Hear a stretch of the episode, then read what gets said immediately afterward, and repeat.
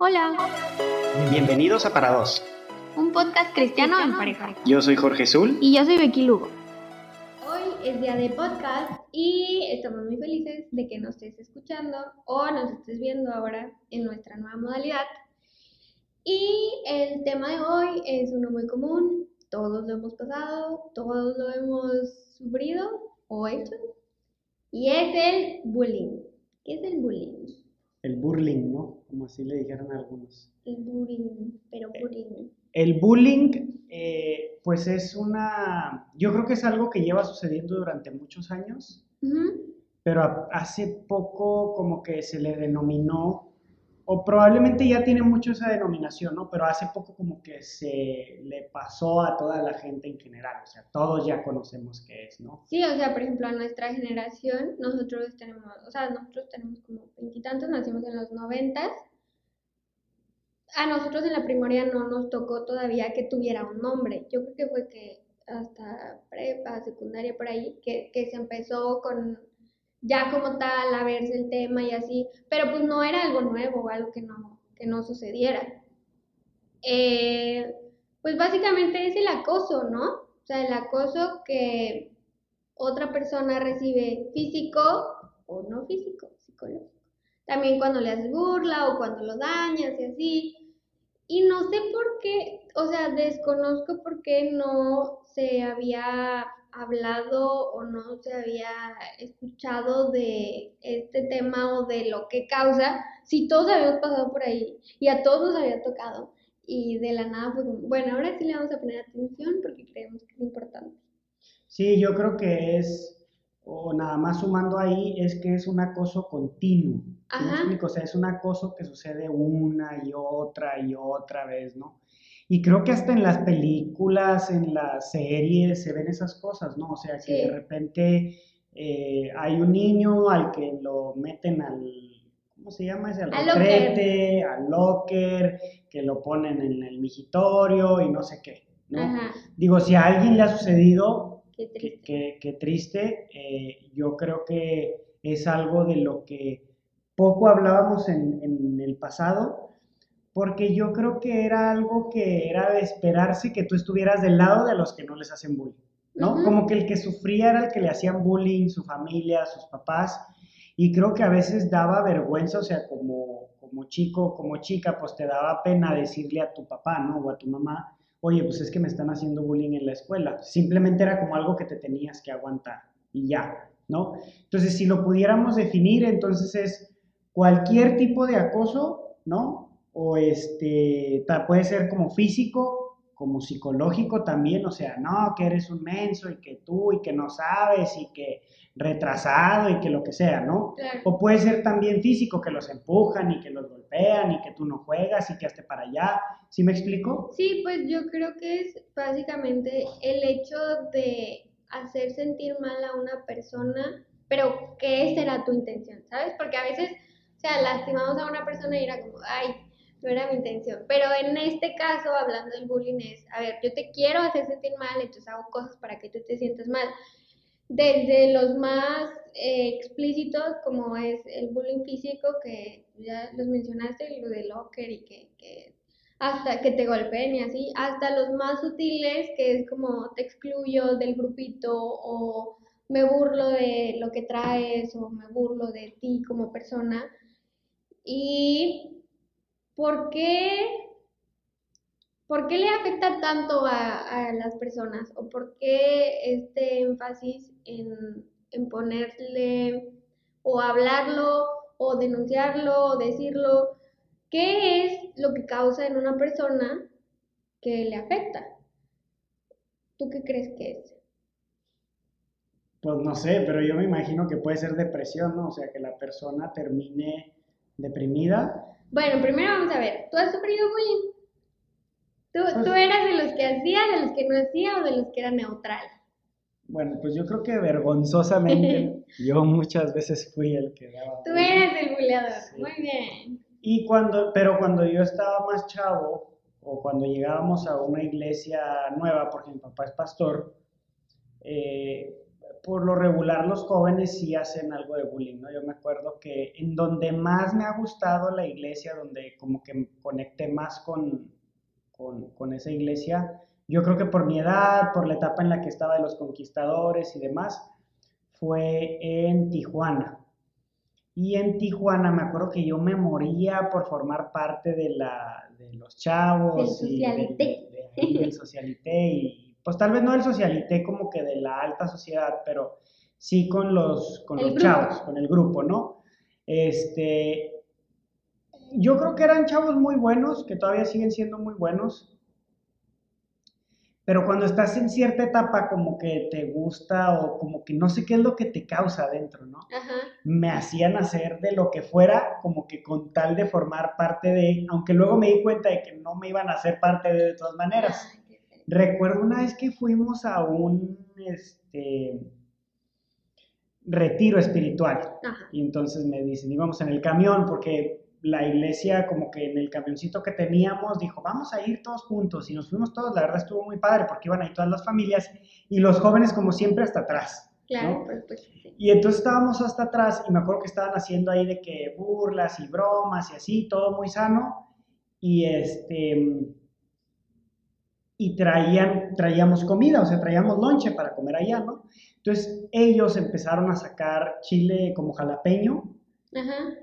y este y pues me dijeron, mira, si te comes este chile jalapeño, vas a formar parte de nosotros Ay, y de, no. de nuestra, como no sé, pues del grupo, ¿no? Y este, y pues yo, obviamente, ¿no? Este, y agarré el chile, lo comí, no, hombre, todavía me acuerdo, estaba como llorando así de... No sé si alguno se ha comido un chile jalapeño, pero que sí pique, porque hay unos que no pican. Híjole, estaba yo llorando, así me salían todas las, las- las lágrimas, y ellos estaban a risa y risa y risa y risa. Ay, no, qué feo. Este, y eh, recuerdo también una experiencia que nunca, este, nunca se me va a olvidar, nunca se me va a olvidar. Yo creo que es de las cosas más, más feas que yo he vivido en mi vida. Que digo, pues no he vivido cosas tan feas, ¿verdad? Ya ustedes se van a dar cuenta. Pero en mi vida espiritual, yo recuerdo que estábamos también en Tijuana y yo tenía varios compañeritos, ¿verdad? Pues de la escuela. Y de repente, pues yo era de las personas que se burlaban o hacían bullying o así. Como a mí siempre me ha gustado mucho el fútbol, pues si el chavo no jugaba bien fútbol, pues ahí había chance de, de echarme la botana. Y me acuerdo de uno que se llamaba justo igual que yo, se llamaba Jorge. Ah, pensé que se llamaba justo. Justo igual que se llamaba Jorge.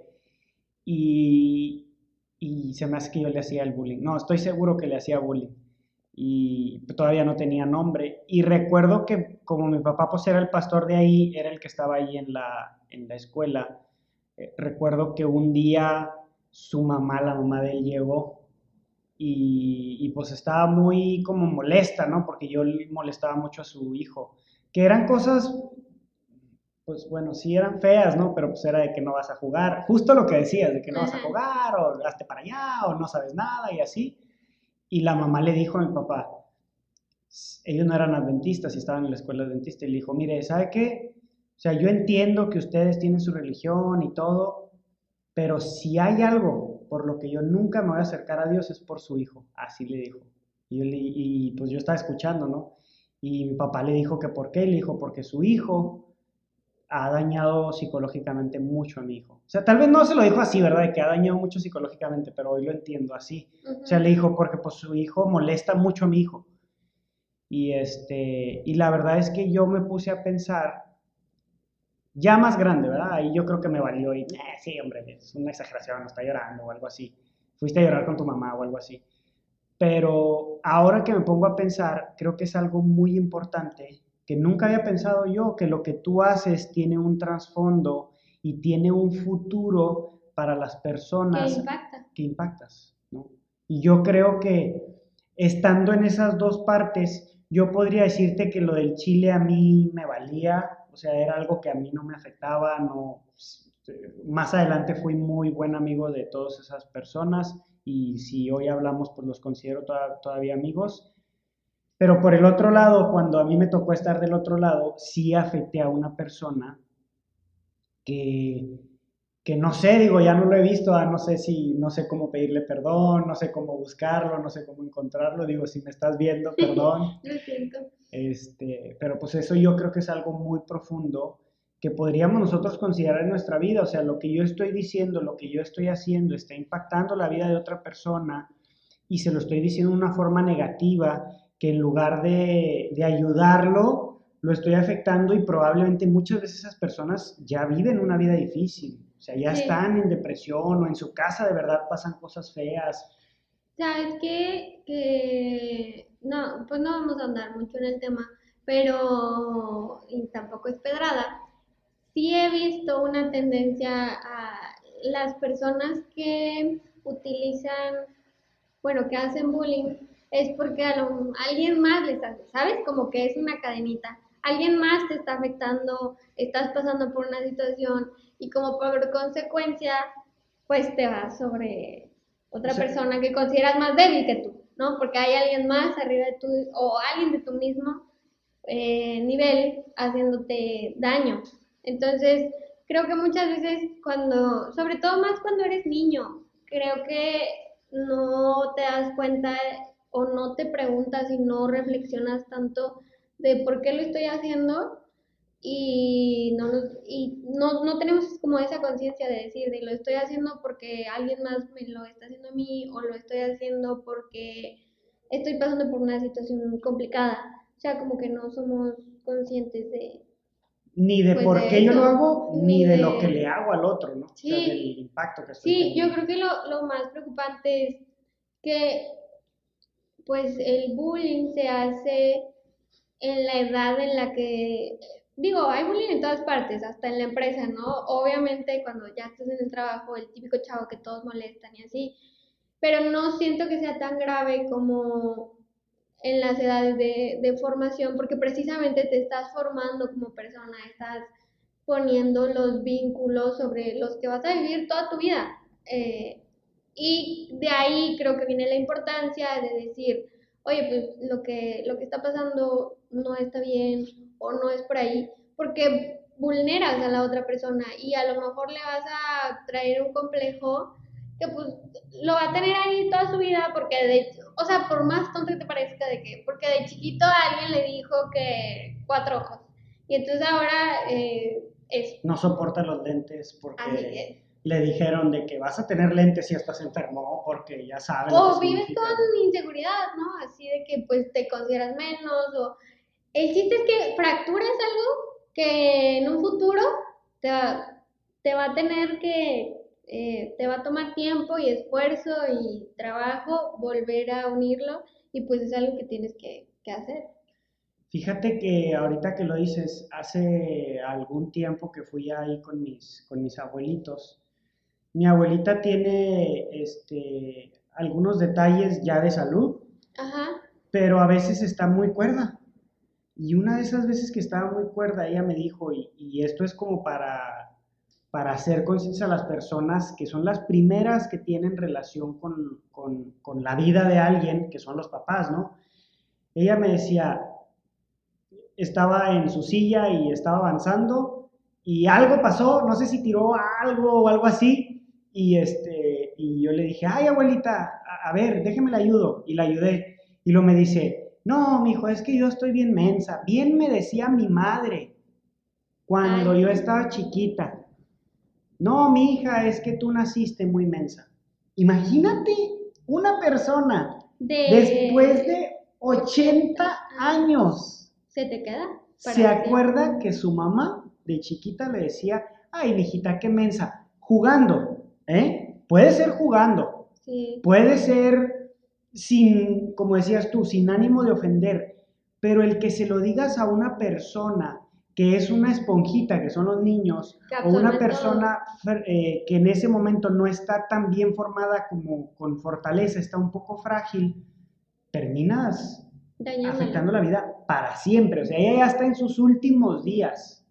Ya al final de tu vida, ya sus últimos años, lo que le quede, pero le queda. Y creció toda la vida pensando que era Así es. mensa, porque sí le- Así es. Fue una persona muy luchona y una persona que le echó muchas ganas y que logró muchas cosas, pero al final se acuerda todavía de lo que le dijeron al principio, ¿no? Y también creo que nosotros debemos de reflexionar en qué fue lo que me dejaron a mí para romper esas barreras, ¿sí? Porque probablemente hay algo que nos detiene para avanzar, que fue algo que alguien nos dijo, que nadie le, le había dicho que se llamaba bullying, pero que nos dejó ahí marcado, es como si hubiera puesto una marca en nuestro cerebro y nos hubiera dicho, nos hubiera predispuesto, tú eres así, ¿sí? Tú no sabes hablar en público, ¿eh? Tú no sabes. Y entonces... Entonces, cada vez que está en público, es que yo no sé. Entonces, el, el poder que tú tienes en tu mente de decirle a ti mismo, yo no puedo, no puedes, y no puedes, y no puedes. Y es algo que Dios nos tiene que ayudar también, o sea, tanto a no hacer el bullying como, así, como a, a nosotros saber cuáles son nuestras barreras y romperlas. Y también, pues, lo cuidadoso que tenemos que ser, ¿no? O sea, con lo que hablamos, bien lo veíamos la vez pasada de,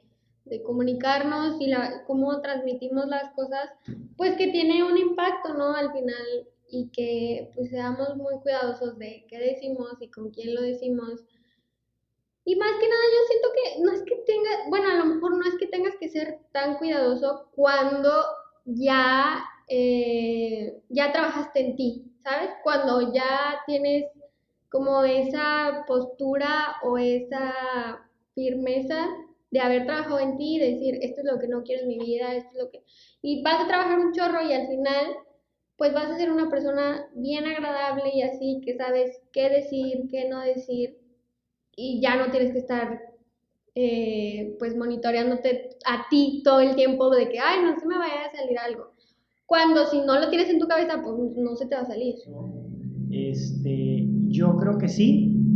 O sea, las personas tienden a volver automatizado lo que sucede, ¿sí? Ajá. O sea, ya que te acostumbraste, ya no tienes que hacer un esfuerzo súper extra de no, no vayas a hacer eso, sino que se vuelve como algo automático, Un ¿no? hábito, ¿no? O sea, Un crear hábito. el hábito de hablar siempre bien Y de tratar a y las de personas tratar a las personas con bien. dignidad. Y también acuérdate que, pues, o sea, todo lo que nosotros, no- de lo que nos alimentamos, pues es lo que va a salir, todo lo que escuchamos, lo que vemos, lo que hablamos, pues al final todo es un conjunto de lo que nos conforma y es lo que vamos a decir. Y si tú pudieras definir o si tú pudieras decir por qué lo hacemos, ¿cuál crees que es la razón o cuáles crees que son las razones principales por las que estaríamos nosotros siendo buleadores? Bueno, primero que nada, yo creo que todos en algún punto de nuestra vida pues hemos bulleado a alguien, ¿no? Poquito, mucho, o algo así. Eh, creo que es como esa sensación de sentirte superior y normalmente pues es, yo creo que por alguna inseguridad. Digo, pues uno no es psicólogo, ¿va? no, no sabe exactamente, pero sí he visto como que es un patrón que se repite, ¿no? Estamos inseguros en ciertos aspectos de nuestra vida y pues no sé, como que al hacerte, al hacer a alguien pequeño, tú te haces grande. No es que te hagas grande, simplemente haces a la otra persona pequeña y entonces ahora sí, me explico. Entonces, creo que esa es esa satisfacción que no está bien, pero pues que al final nos crea como ese sentido de poder sobre la otra persona o sobre la situación o sobre lo que sea. Yo creo que también otra razón podría ser por encajar. O sea, Ah. Yo he visto muchas veces, o bueno, también me pasaba, que algunas de las personas con las que yo me juntaba o que se juntaban conmigo o así, como que terminas haciéndolo porque los otros lo hacen. ¿sí? O Claro, sea, por como que hasta, hasta le dicen, es que este es el niño buleable, ¿no? O sea, es el que más eh, es probable que le hagan bullying. Entonces, súper típico, ¿no? De la adolescencia, cuando eh, pues apenas te estás formando y, y es esa necesidad que tú tienes de encajar y pues vas a hacer lo que sea por encajar. Y yo creo que hay un punto en el que el bullying, o no sé si a alguien más le ha pasado, se da en base a las personas que hacen las cosas bien. O no sé si te ha pasado. Ah, Como que claro los que sí. valores del mundo han cambiado tanto que ahora el bullying es hacia mí. O sea, y no porque yo sea perfecto, sino que es hacia las personas que están buscando hacer las cosas bien. Por Claro. ejemplo, eh, o bueno, ¿qué ibas a decir? Dilo. No, em, pues justo eso, ¿no? O sea, otra vez volvemos al punto de cuando tú haces las cosas bien, mole causa una molestia a las otras personas porque evidencias que no, que ellos no lo están haciendo bien. No porque tú tengas la intención de causarle o de decir, mira, soy superior y por eso te molesto, sino que tú solito como que dices, hoy lo está haciendo bien y yo no, pues en vez de hacerlo yo bien y decir voy a recapacitar y hacerlo bien, mi, lo que hago naturalmente es, no, tú no, y ya con eso ya me siento mejor. O me siento atacado, yo me siento atacado contigo que estás haciendo las cosas bien, porque yo no las estoy haciendo bien. Y no es que sea tu intención el mostrarme a mí de que así se hacen las cosas, sino es como simple, o sea, pues así es. O sea, cuando hay luz y oscuridad, pues la oscuridad como que la notas, notas la diferencia entre una cosa y la otra. Y así puede sentirse como un ataque, tú lo sientes así como personal. No.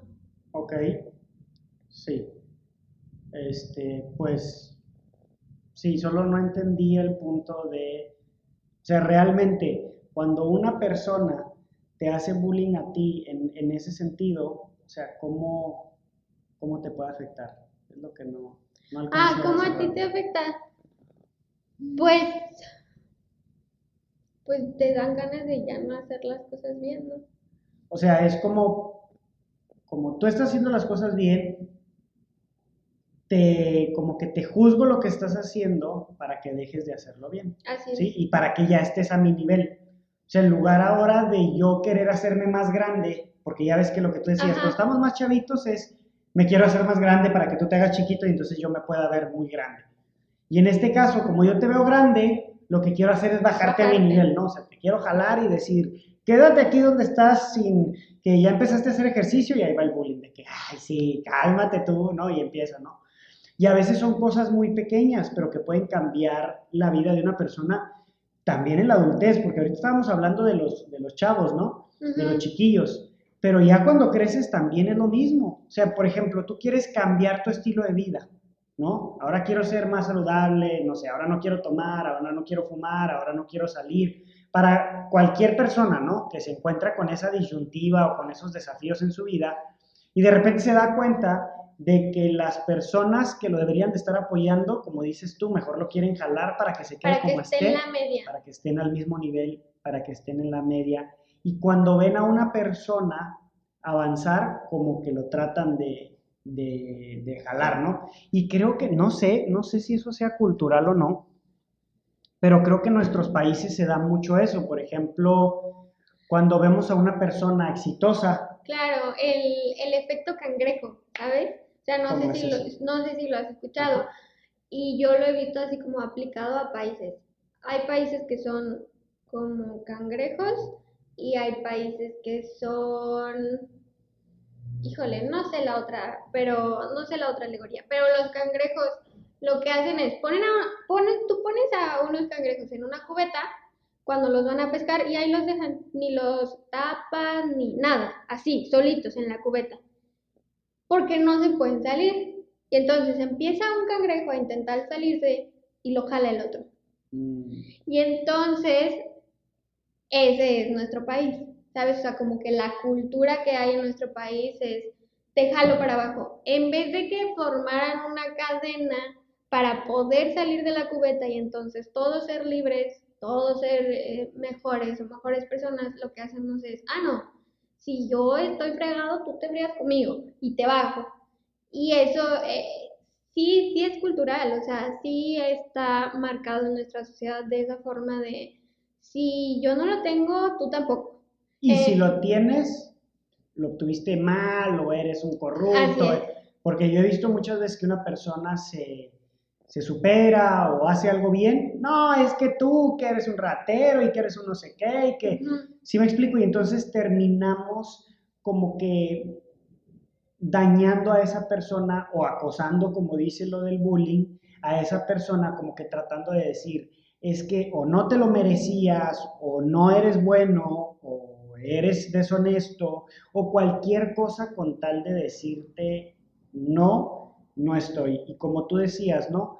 Es como un trasfondo que probablemente cuando estábamos chiquitos, que queríamos bullear a una persona, era con el objetivo de hacerme yo grande, de sentirme mejor, o porque estaba sufriendo algo en casa. Y ahora cuando estamos grandes es porque no alcancé mis objetivos, porque no tengo lo que quería, porque soy infeliz con lo que tengo y no he aprendido que la felicidad pues no está en las cosas, no está en lo que yo estaba buscando, en lo que yo estaba esperando, y que al final de cuentas yo me estoy haciendo mi vida miserable y quiero hacérsela miserable a todos. Sí, yo siento que es como una manera de justificar todo lo que, pues mis faltas, ¿sabes? Todo lo que yo no he hecho bien, lo justifico y todo lo que las demás, porque las demás personas o a las personas que sí, se les, que sí les va bien evidencian hasta dónde pudiste haber llegado. Entonces, cuando tú no llegas hasta ahí, pues lo que haces es encontrar defectos alrededor de eso para que pues inconscientemente tú lo bajas a tu nivel o justificas el hecho de que tú no hayas podido llegar. Ahora, yo creo que la diferencia entre el bullying cuando estás pequeño y el bullying ya cuando eres grande está en el punto de qué tanto te afecta o qué tanto no. Ajá. Cuando estás pequeño, el bullying te afecta sea verdad o no. ¿Sí me explico? O sea, a veces te dicen, no, es que estás gordo, y no está gordo el niño, ¿no? Pero están ahí gordo y gordo y gordo y gordo y gordo, pues él está gordo, ¿no? O feo, feo, feo, feo, y él está feo, o sea, él cree que está feo. No sé si recuerdas, por ejemplo, una película que se trata de una chava que está gordita. Y entonces tiene, vive en un lugar súper miserable y trabaja así feo y se ve fea y así. Y de la nada pide un deseo, ¿no? Y, ya, este, despierta y al siguiente día, wow, está súper delgada, se puede poner lo que sea y entonces ya va al trabajo toda poderosa y así. Y entonces le dan un ascenso porque ahora ya es delgada y así. Y la trama de la película es que nunca fue delgada. O sea, lo único, el deseo que se le cumplió fue como quitarle eso de su mente y que ella se pudiera ver como lo mejor que ella podía hacer y seguía siendo la misma persona.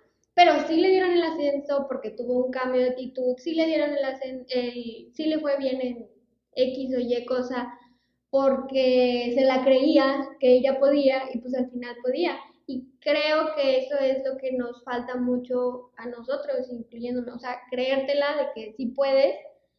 Con Dios. Claro, o sea, digo, también, pero muchas veces creemos que, por ejemplo, ni Dios nos puede ayudar o yo no soy lo... Lo hemos visto en mil ejemplos en la Biblia, ¿no? De cómo Dios les decía, oye, tienes que ir aquí, tienes que hacer esto, tienes que ir allá. Y Moisés y Gedeón y etcétera. Y ellos mismos decían, se limitaban a sí mismos y decían, pues es que yo no puedo.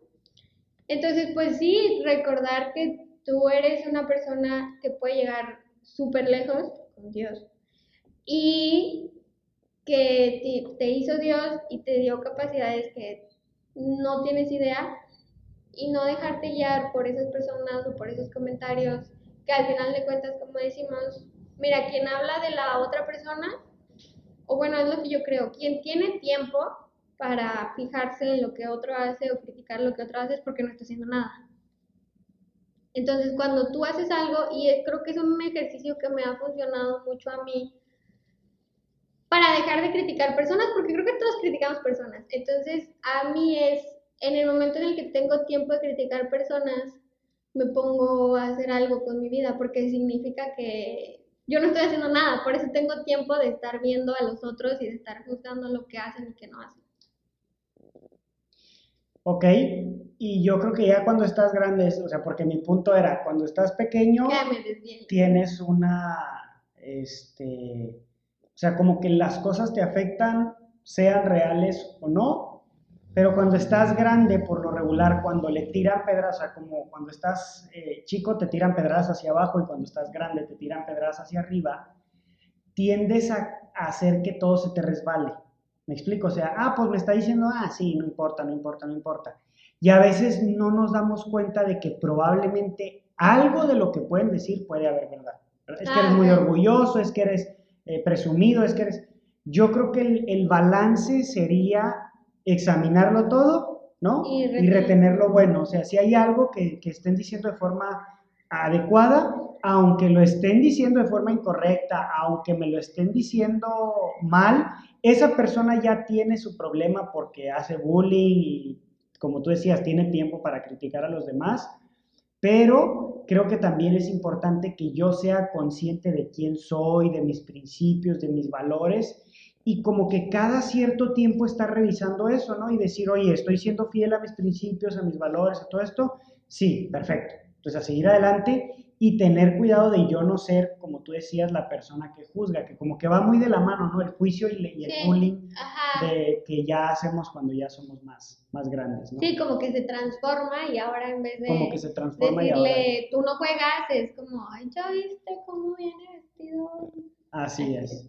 Entonces, pues, yo creo que la, el, el tip o el ánimo que hoy les quisiéramos dar es que pudiéramos evitar ¿verdad? Dentro de lo que sea posible, si somos todavía muy jóvenes, si algún niño, algún adolescente nos está escuchando, recuerda que afectas a la otra persona, la otra persona probablemente vive una realidad no tan cómoda en casa, siempre hay una razón para todo y también reflexiona en si tú es que estás viviendo una mala situación, cómo puedes aportar a eso y si no puedes, como decías tú, si yo no lo puedo solucionar, siempre está Dios que me puede ayudar a solucionarlo. Claro, y yo creo que sobre todo cuando eres niño y así, pedir ayuda, ¿no? O sea, pedir ayuda, digo, Dios siempre está dispuesto a ayudarnos, pero a veces, bueno, no a veces, pues, o sea, como que no, no tiene nada de malo pedirle ayuda a otra persona que muy probablemente te la puso Dios también en el camino o a literal la persona que más confianza le tengas, ir y decirle, me sucede esto, hago esto y así. Y pues al final de cuentas todos estamos para ayudarnos y ya, si hay cosas que nosotros no podemos solucionar, sí podemos encontrar a alguien que nos puede ayudar. Ok. Y si estamos del otro lado, que sería el lado en el que me están haciendo bullying, como tú decías, puedo ir con alguien que me puede ayudar y saber que el bullying no se limita, o al menos eso estamos sugiriendo, a los más jóvenes, sino que de grande también puedo comenzar a criticar, a pedrear y saber por qué lo estoy haciendo, ¿verdad? Y tomar una decisión de pues, ser mejores personas. Bueno, pues eso sería todo por el día de hoy.